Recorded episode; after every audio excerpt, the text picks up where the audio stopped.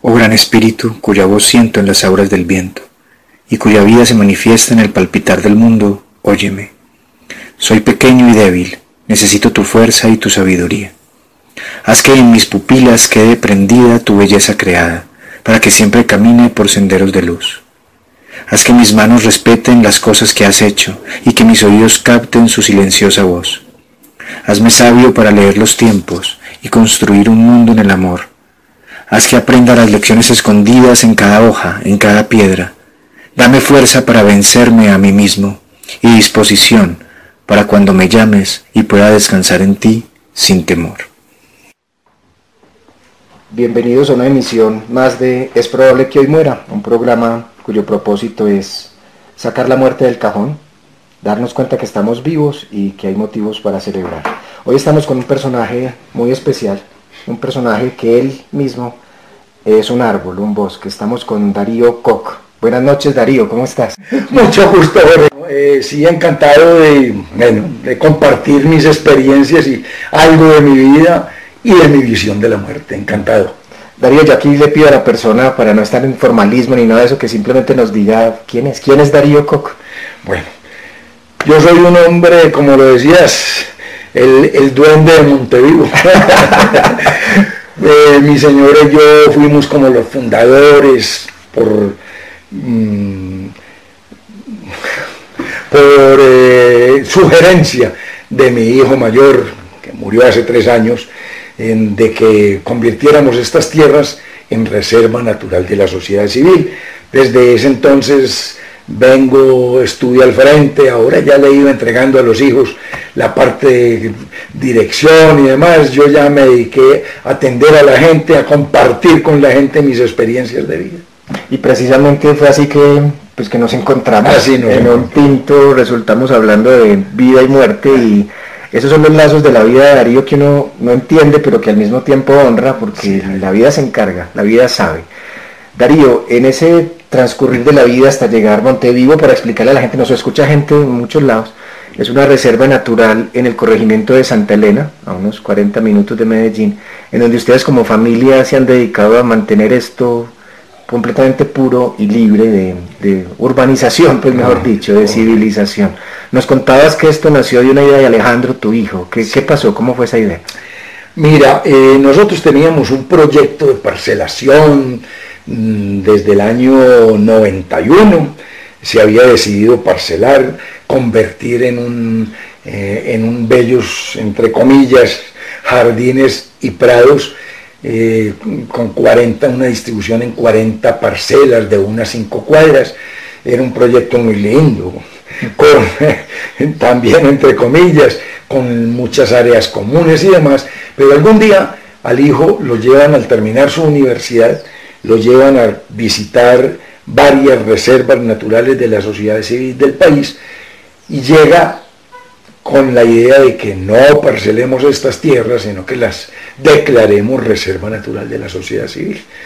Eh, nos presenta documentos, pues, algunas grabaciones, documentos de las reservas, y de inmediato mi señora y yo decidimos, esto no, no hay más que hablar, esta es una decisión, y mi hermano Jorge Eduardo Socio en las tierras, y sus hijos también de inmediato, casi de inmediato entraron eh, a compartir la idea y en el 96 la, decidimos suspender el proyecto de parcelación y declarar la Reserva Natural de la Sociedad Civil. Y hay que venir a verlo y es una invitación a los que nos escuchan porque es un lugar en donde realmente la vida te, te libera de tantas cosas, que hay tanto ruido que hay en la ciudad y en la mente humana citadina. Darío, en tu camino de vida, para antes de, llegar al punto de, hablar, como ya sabes, de la muerte y todo eso, ¿qué experiencias de vida, nos hablabas de contactos con pueblos originarios, con indígenas, te han llevado a construir el personaje que sos actualmente? Mira, sí, pues yo he tenido una vida muy variada en mis trabajos, en mis oficios, ha sido, he tenido como muchas experiencias pero hubo una época de mi vida que me marcó definitivamente, eh, que fue el participar de unos talleres con el arte de vivir a propósito de México, ya hoy en día no existe como tal. Pero en todo caso en unos talleres dictados por Víctor Sánchez y unos compañeros de México, a donde nos acercábamos mucho al conocimiento indígena, muy especialmente al conocimiento de, los, de la toltequidad. Era apoyado todo en ese conocimiento y eso a mí me transformó totalmente. Yo venía buscando en muchos talleres, seminarios de una u otra índole y llegué a esto y dije, esto es lo mío.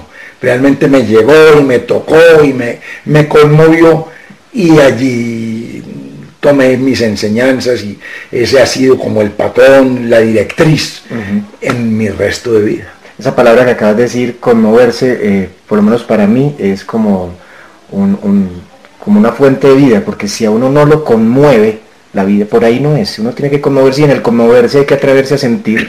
Y estamos ante un mundo en donde la gente le dice siempre sea fuerte, mantenga una línea de conducta y resulta que la vida te conmueve, te conmociona. Y en esa conmoción, Darío, eh, ¿dónde aparece una sensación, una visión espiritual, vital sobre la muerte? ¿Cuál es tu visión de la muerte? Muy bien. Bueno, con ellos teníamos un taller, en uno de los talleres que hice con, el arte, con los mexicanos, eh, trabajábamos, se hacía un trabajo con la muerte muy profundo, era una danza con la muerte, danzábamos con la muerte. Qué hermoso. Era lindo, entonces era, bueno, y después mi señora y yo tenemos un taller que se llama Ser en Armonía, a donde también uno de los módulos del taller es un trabajo con la muerte y lo llamamos vida, muerte, vida. ¡Ay, qué lindo! Y entonces es un, un trasegar por la vida, por la muerte y prácticamente una resurrección, pasando por todos estos, pues, los diferentes estados. Y entonces a donde vemos qué hicimos, qué no hicimos, ya muertos, después empezamos, pues los ponemos a, a trabajar de a ver qué fue lo que hiciste y lo que no hiciste en tu vida y que quisieras volver a retomar. Entonces es un trabajo bien profundo, bien bonito y realmente volvemos con la palabra conmueve a, los que hacen ese trabajo. Bueno, eh, y después hubo algo muy especial en mi vida, muere mi hijo, Alejandro Cop que era un documenta, un gran documentalista y fotógrafo. Eh, muere en mayo primero de hace dos años exactamente. Y bueno, eso me, me quebrantó completamente. Él muere un jueves, pasó ese jueves, el viernes, el sábado, perdido, muy, muy mal. Y de pronto me llega a la mente, hombre, en, el bosque, en los árboles, en los hermanos árboles, en el bosque, están mis aliados, están eh, mis hermanos, porque así se les llama dentro del conocimiento indígena de los huitotos, de la toltequidad, se habla de los hermanos árboles. Me fui para donde los hermanos árboles, al bosque, hablar con ellos, a llorar, grité, me abracé a, un árbol, a un gran árbol que hay acá, le llamamos el abuelo, hablé con él un buen rato, después me acosté en la madrecita tierra, la, la abracé, la contemplé, le pedí que me ayudara a pasar ese mal trago. Esto fue un proceso de hora y media, dos horas. Salí a donde estaba mi familia y en la casa principal de la reserva, en la recepción. Y ellos se aterraron al verme la cara con que llegué, porque llegué transformado. Mm. Llegué con una cara feliz, una cara tranquila. Y de inmediato mi hija llevaba tres, esos tres días que no había parado de llorar día y noche, pero derecho día y noche llorando, supremamente mal. Inmediatamente le dije, te me vas para el bosque, donde el abuelo, y vas a hacer esto y esto y esto y esto. Pues se fue y a las dos horas llegó sonriente también, sonriente, sanada, Eh, miren, el, aliado más grande que puede tener uno, y así nos lo decía Víctor Sánchez, que era el director de aquellos talleres de los que les hablaba, decía, cuando uno entabla, establece una relación con el árbol, con el arroyo, con la madrecita tierra, con el, con el abuelo fuego, nunca volverás a sentir lo que es la soledad. Siempre tendrás un aliado, un amigo con, el, con quien compartir, con quien hablar, con quien entregarle tus, tus dudas, tus penas, todo lo que te afecte y te aflija en la vida. Volver a lo esencial. Volver a lo esencial, ¿cierto? Y ese mensaje, Darío, es, es, es fundamental porque la vida en ciudad no es nada esencial, es una vida artificial. Respiramos ladrillo en la ciudad y ahí, ahí es donde uno encuentra esos inmensos vacíos porque la gente le hace el grito a una vida artificial. Aquí retomando, Darío, nos cuentas pues que traes una historia de vida en donde te has preparado para la vida y la muerte. Pero una cosa bien bonita, aunque es dolorosa, es, por más que uno esté preparado, cuando duele, duele pues porque no puede tener el concepto intelectual, pero cuando esta situación toca el corazón, por más que uno o lo crean maestro del asunto y todo eso, cuando eh, la joya del corazón por un momento se quiebra, pues duele. Entonces es hermoso escucharte que te quebraste, porque la gente dice, ¿cómo se quebró ese hombre si, si, si lo sabía todo? No está en el saber, cuando, cuando se siente, se siente. Entonces es, es, es fundamental por lo menos para mí hacérselo saber a la gente, en un proceso de muerte no es cuestión de mostrar fortaleza, es, es que salga, que salga todo eso. ¿Y cómo eran esos días? ¿Cómo eran esos tres días, Darío? ¿Qué era lo que sentías? Mira, un desasosiego, un no saber qué pasaba, qué para dónde iba, el no creer en que se había muerto, ¿cierto? Era, eh, era una sensación inestable totalmente, ¿cierto? Y agregándole un poco a eso, que ahorita lo hablamos antes de la entrevista, pues de esta charla, eh, cómo no solamente se quiebra uno ahí en el momento de la muerte, sino que uno se vuelve a quebrar, es normal. El amor por los muertos del alma, que, que lleva uno en el corazón y en el alma, ese amor cuando hay algún evento especial, algún recordar especial, de, aquella persona querida que, se fue, que nos dejó, que, viajó, que está viajando, eh, nos vuelve, de pronto nos vuelven unas lágrimas, un sentimiento de dolor, pero ya es pasajero, ya es algo que se soporta. decía una mujer, Elizabeth Lucas, una psiquiatra que se dedicó al duelo, decía el duelo es la conciencia espiritual del amor. Por eso duele también, porque es que esa lágrima es un recuerdo con, con nostalgia. La idea, como dicen también los, los arhuacos, es hacer de esto una nostalgia creativa, en donde uno saque algo hacia adelante, porque como dicen también, solo se muere el que se olvida, y uno no va a olvidar a quien ama. En ese momento de tantísimo dolor, Darío, ese ir al bosque fue una sensación interna o fue como una especie de llamado. ¿Qué, qué pasó ahí? Realmente fue un llamado fue un llamado, ve donde tus hermanos, los árboles, ve donde la madrecita tierra y abrázate a ella, únete a ella, siéntela, pídele, porque es que eso es lo que hace uno con esa madre, es la madre. Entonces va uno donde la madre y a donde el hermano árbol, que son los hermanos mayores además. Sí, claro. Los árboles son los hermanos mayores, según este conocimiento indígena. Entonces va uno donde el hermano mayor a pedirle consejo, a pedirle ayuda, va uno donde esa madrecita tierra, donde esa pachamama a pedirle que te ayude, que te dé fuerza, que te dé mm, resistencia para soportar y seguir adelante la, tu vida, no dejarte quebrantar.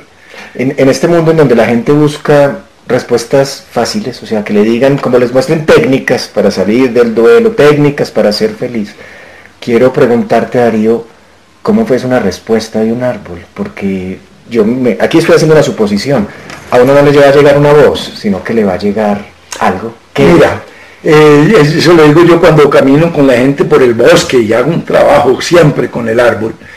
Eh, les digo, hablen con el arbolito, cuéntenle sus penas, sus dudas, alguna duda que tengan en la vida, algo por definir, por resolver, cuéntenselo al arbolito. Y el arbolito les va a hablar, claro que les habla, ni en español, ni en inglés, ni en francés. Le habla. O tu corazón es el que habla por él. Simplemente el arbolito cumple un papel, es abrirte la mente y el corazón. Ay, qué hermoso. Conectarlos. nos conecta y nos abre mente y corazón y nos trae la claridad. Eso es, es algo que se da. Si tú te arrimas al árbol, si tú hacemos otra práctica muy bonita que es enterrarnos en la tierra. Hacemos unos entierros, se llama el entierro del guerrero. Hacemos unos entierros donde nos enterramos físicamente en una tumba, Por cuatro, cinco, seis, ocho horas ¿Y qué, hacemos al enterrarnos en la tierra? Eso que acabo de decir, pedirle que nos ayude a resolver un pendiente de vida que tenemos. Y nunca falla la tierrita. Ella siempre nos abre mente y corazón y nos trae la claridad. Muy bien, muy bien. En este proceso, Darío, pues ahorita lo decías, está tu hija, está la familia. ¿Cómo, aparte de uno encontrar en la tierra la ayuda, cómo uno también ayuda a sus familiares en un proceso como esto. ¿Qué pensás vos? Pues yo realmente lo que, lo que digo es siempre ayudarles y, y, no solamente a los familiares, sino a cualquier persona. Vaya a un bosque, vaya a un bosque, abrácese a un árbol, acuéstese en la tierra, cuéntele la aflicción que tiene, llore, grite, entréguele toda esa aflicción y seguro que te están ayudando y te estás sanando.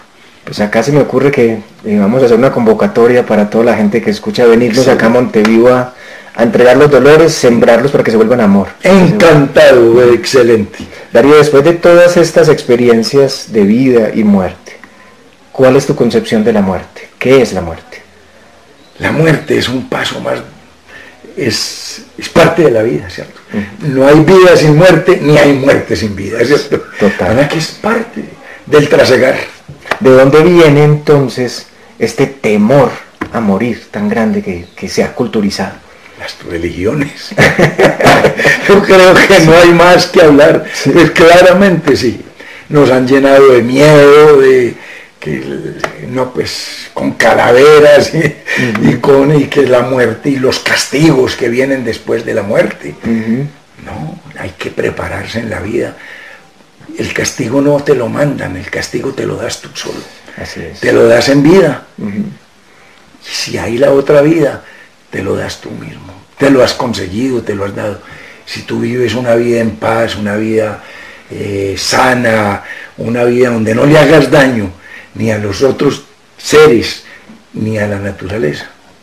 Vas a vivir y a morir en paz. Qué maravilla. Ayer nomás, justo en la noche en Montevivo, leía algo que pues, eh, enlaza con esto. Decía, el temor al juicio final terminará cuando le pierdas el temor al juicio inicial. No viniste pecador, no viniste a pagar ninguna culpa, viniste fue a vivir. Ahí viene el cuento, o sea, vivir plenamente tener, conciencia de la muerte de Darío te hace vivir mejor o no? Claro, si tienes conciencia de que ahí está la muerte, que en cualquier momento, así sea, miren, mueren niños recién nacidos de seis meses, de un año, y los viejitos de 90 y 100. de ahí, en todo ese mueren personas de todas las edades.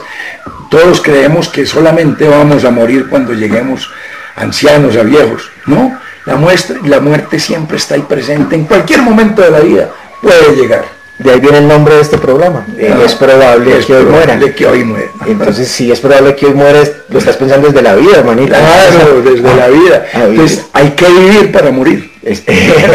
Muy bien. ¿Cómo influye, Darío, vos que estás en este medio completamente natural, sin ruido? ¿Cómo influye, por ejemplo, la alimentación para los miedos y para todo lo que se vive?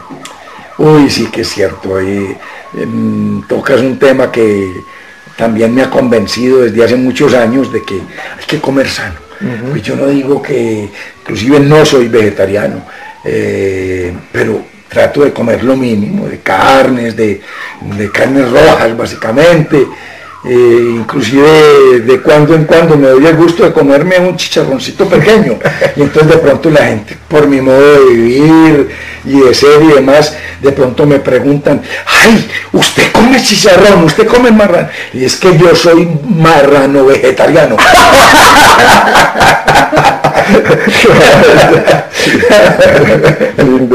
Porque ahí, ahí comes ahí lacto vegetariano, lacto vegetariano, pero yo soy marrano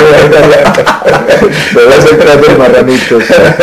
Pero eso es importante que lo tengamos en cuenta porque hay gente que sí tiene un tipo de alimentación que va a, a nublar su mente. A nubla, nubla, claro, pues están el que come grasas y carnes rojas ah, permanentemente, la mente la tiene enredada, pues es, eso afecta el hígado, afecta y, y el hígado se va a la mente.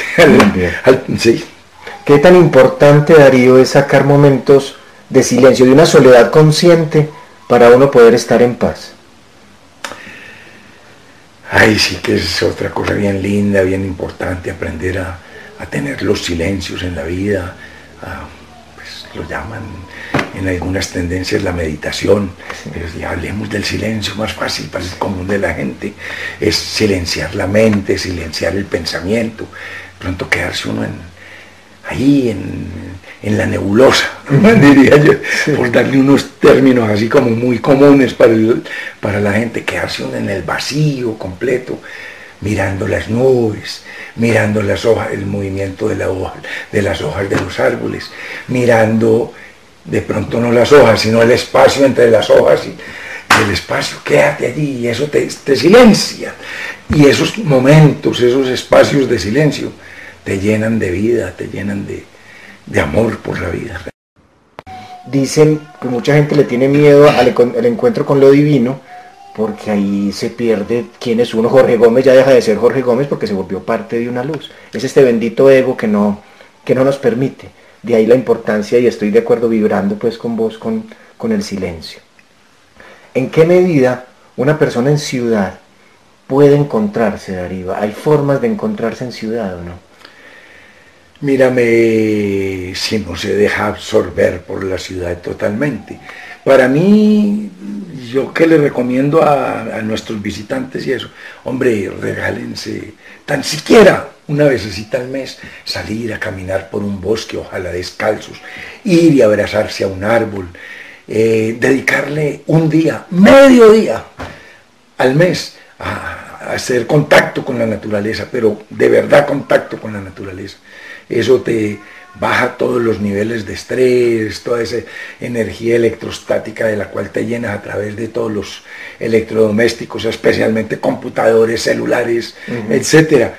Ese contacto con la tierra, ese contacto con la naturaleza, te baja los niveles de estrés que te ha montado la ciudad.